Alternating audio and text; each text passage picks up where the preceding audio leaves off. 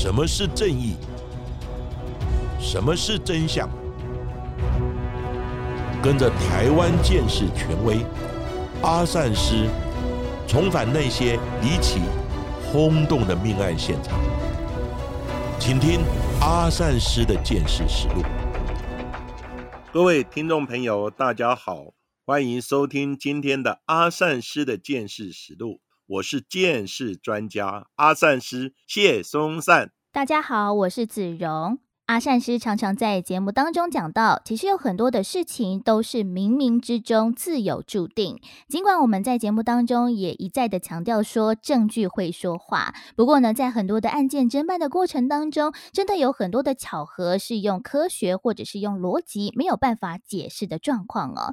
像是其实，在我们台湾哦，每个不同的职业都会有一些神秘的传说。像是我自己呢，是在广播电台工作嘛，那像是我们的机器设备上面。一定都会摆放的，就是绿色的乖乖，因为呢，我们就希望摆放了绿色乖乖之后，就可以祈求这个机器可以乖乖的运作，然后都是亮绿灯哦。那像是有非常多的一些科技业啊，都会摆放乖乖，甚至还有靠得住卫生棉等等的。虽然说没有什么科学的根据啦，但是不知道为什么，好像呢放了就会比较安心一点点呢。那像是我们电台的工作是如此，我想呢，各行各业应该都会有不同的一些神秘的传说。那像是阿善师呢，也从警界退休了嘛？那在讲求证据、讲求科学的警察，也会有这样子一个神秘传说吗？常有下面的说啊，你是属于什么生肖？今天你不能进入上宅，你可能会冲煞。那我就心想，从事殡葬业或像我们第一线的建士人员，一接到电话就必须赶到现场，而且很多命案现场就是上宅。那还要看黄历，或是属于什么生肖就不能进去吗？那什么事情都不要做了。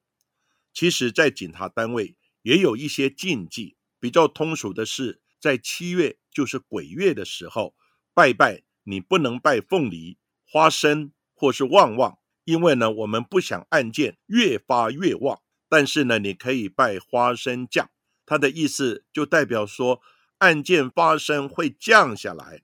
以及呢，你可以拜苹果，代表就是平平安安。那侦查队的办公室一般都会摆关公，凭着关公的正义来压制邪恶。另外呢，有些人还会种植轻松的盆栽，那代表呢工作就是轻松无事。但是呢，在平常闲聊的时候，你不能说啊，今天真闲，没有案件发生，很灵验的哦。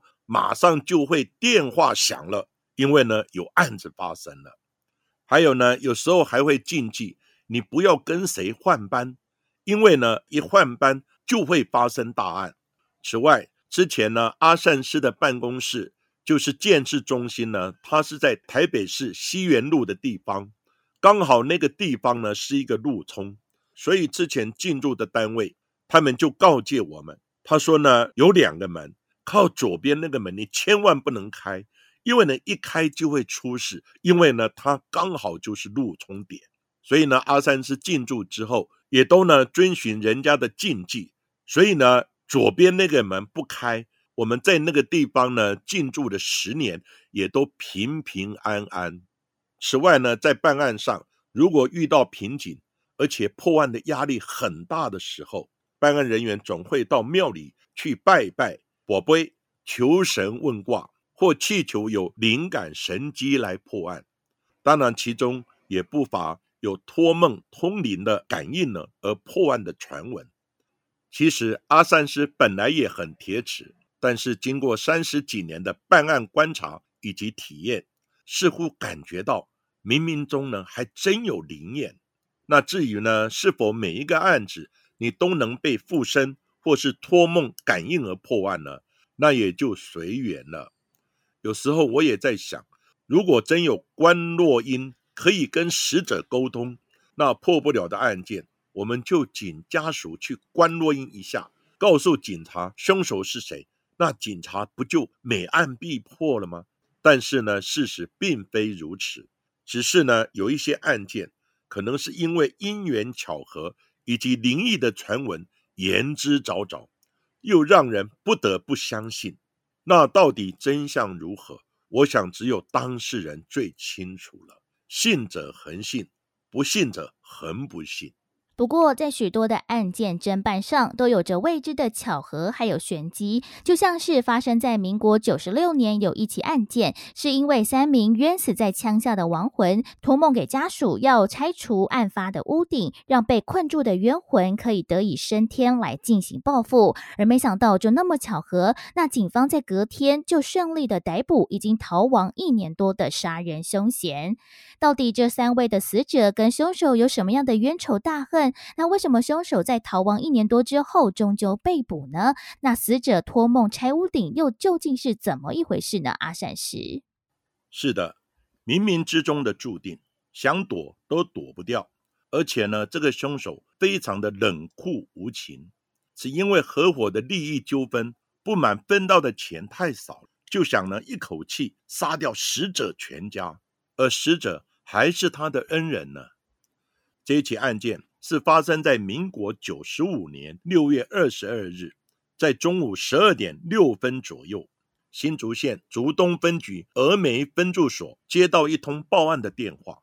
报案人说，在新竹峨眉乡的一处平房之内，他与人发生口角。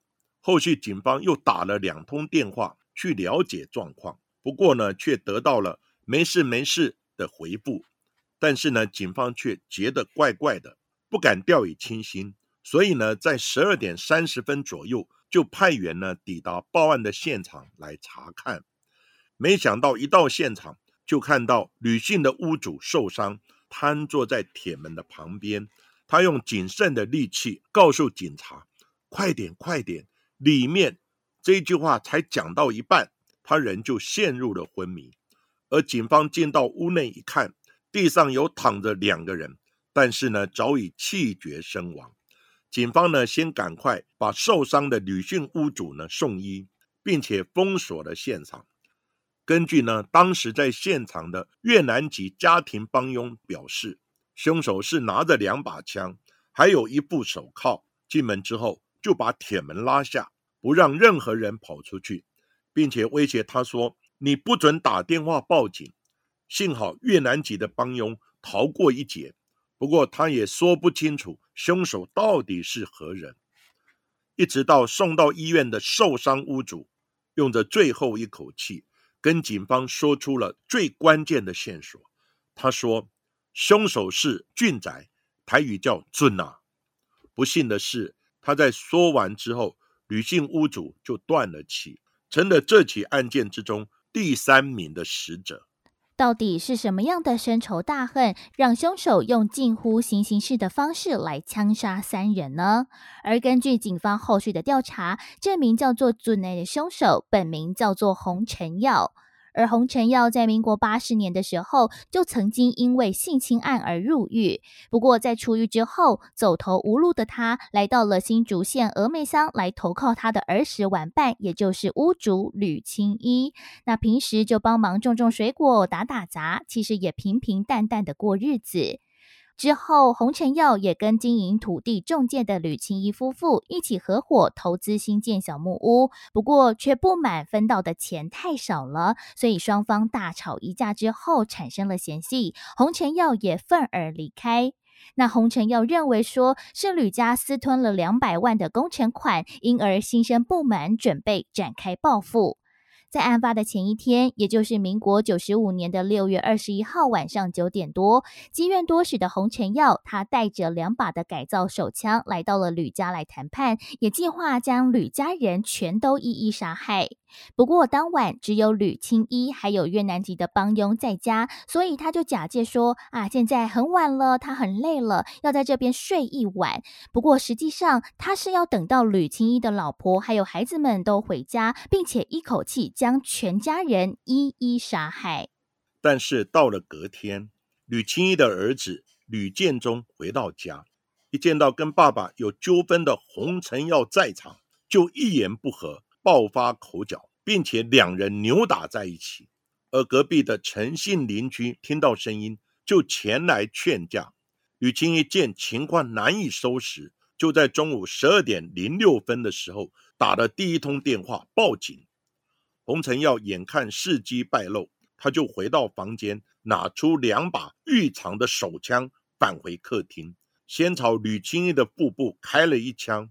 那吕青衣倒地之后，洪承耀就拉下铁卷门，要越南帮佣在内的其他人一个都别想逃出去。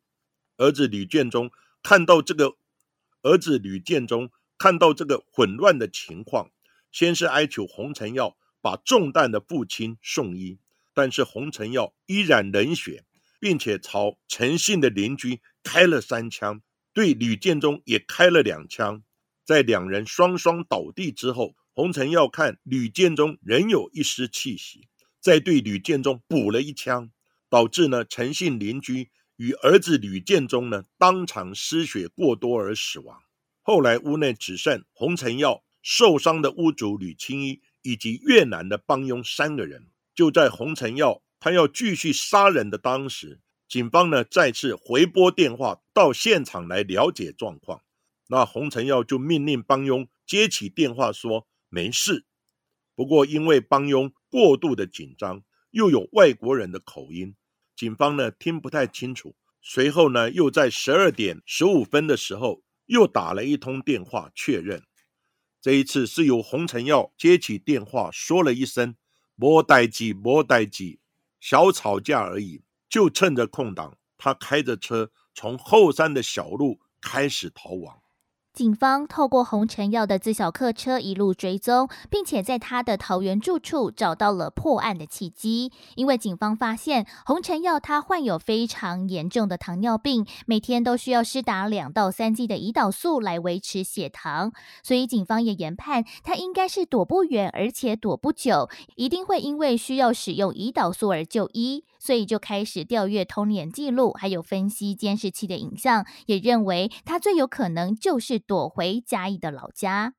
但是在盘问过洪承耀的家人还有朋友之后，发现洪承耀就像是人间蒸发了一样，完全断了联络，也完全不使用手机，让警方根本无从追查起。不过，却对洪承耀的家人避重就轻，也产生了怀疑。再加上他每天都有施打胰岛素的需求，所以就从他的就医记录开始做清查。不过，洪承耀他非常的聪明，完全没有因此而透露行踪，警方至今仍然一无所获。不过，他在逃亡期间，竟然还不断的放话，写信给被害者的家属，威胁要杀掉他们，也吓得家属搬家改名来躲避洪承耀的追杀。洪承耀人到底去了哪里？难道他已经死亡了吗？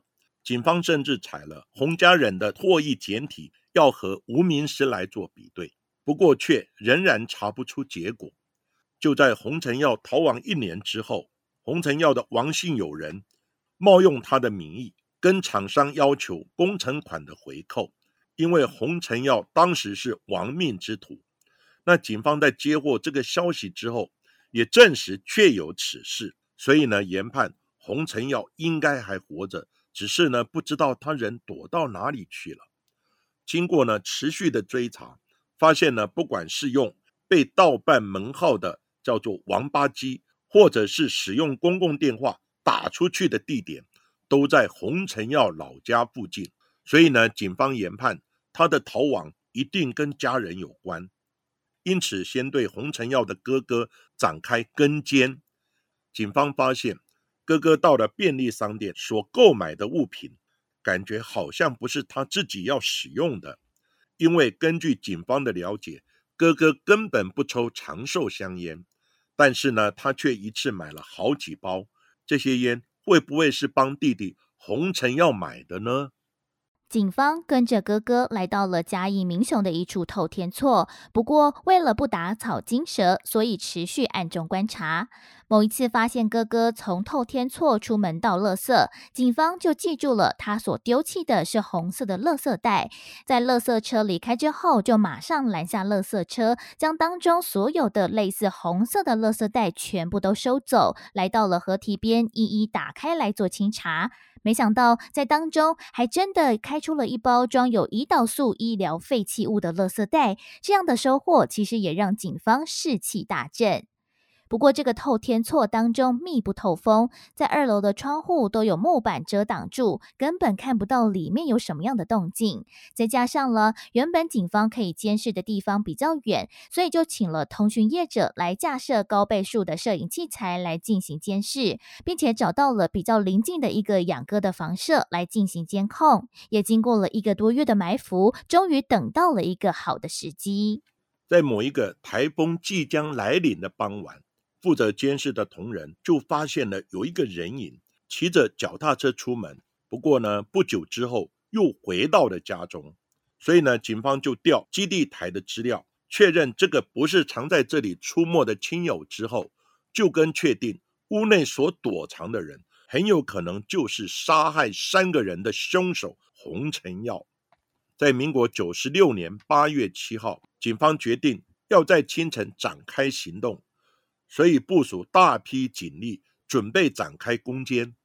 不过，洪承耀手上还有枪械，为了降低风险，所以呢，警方先找上洪承耀的哥哥，对他呢进行劝说，小以大义，所以呢就顺利的拿到了钥匙，然后呢开门进入，将洪承耀逮捕归案。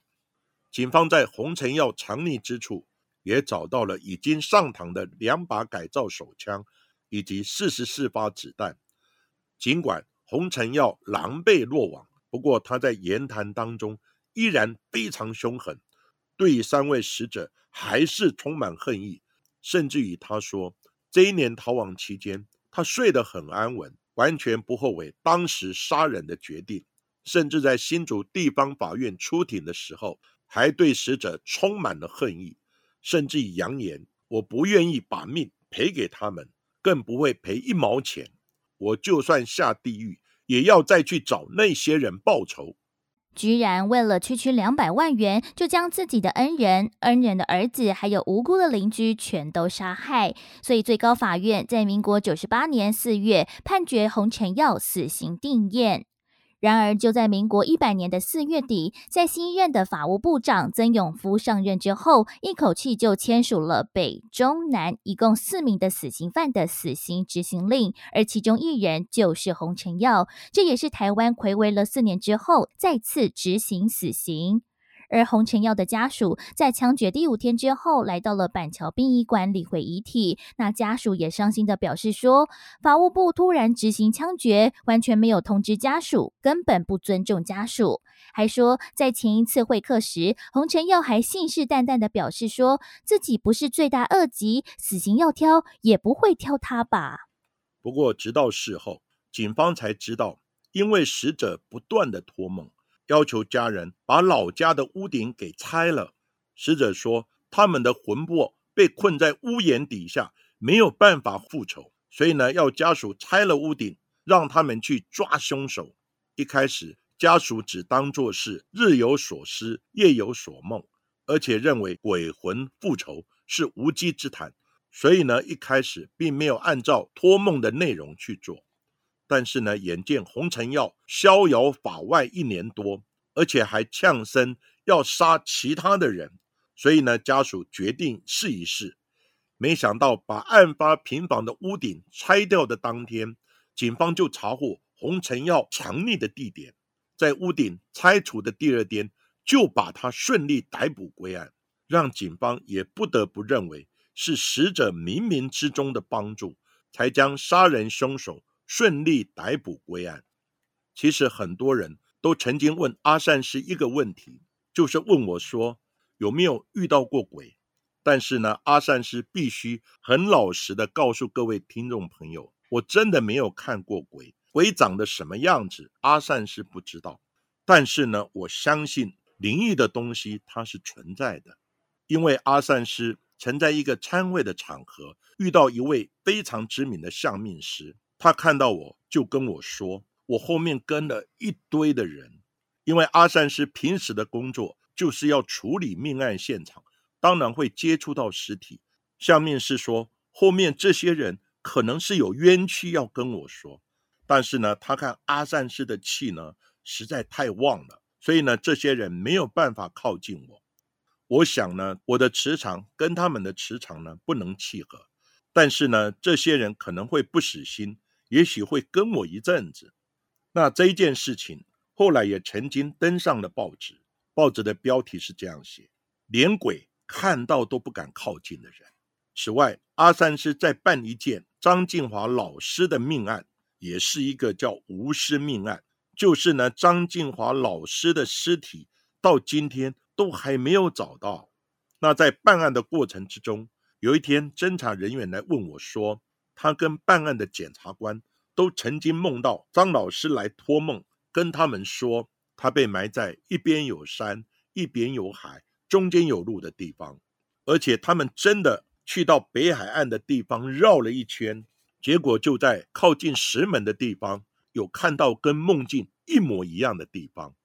但是很遗憾的，张老师并没有告诉他被埋在哪一个点。”事后也有去开挖，可是呢无疾而终。那当时呢，侦查人员要问我的是，有什么方法可以找到被埋在地底下的尸体？